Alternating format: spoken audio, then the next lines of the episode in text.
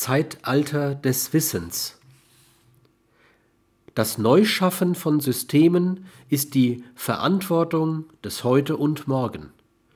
Das nahe Morgen wird geprägt von einer Situation, die man Zeitalter des Wissens nennen kann.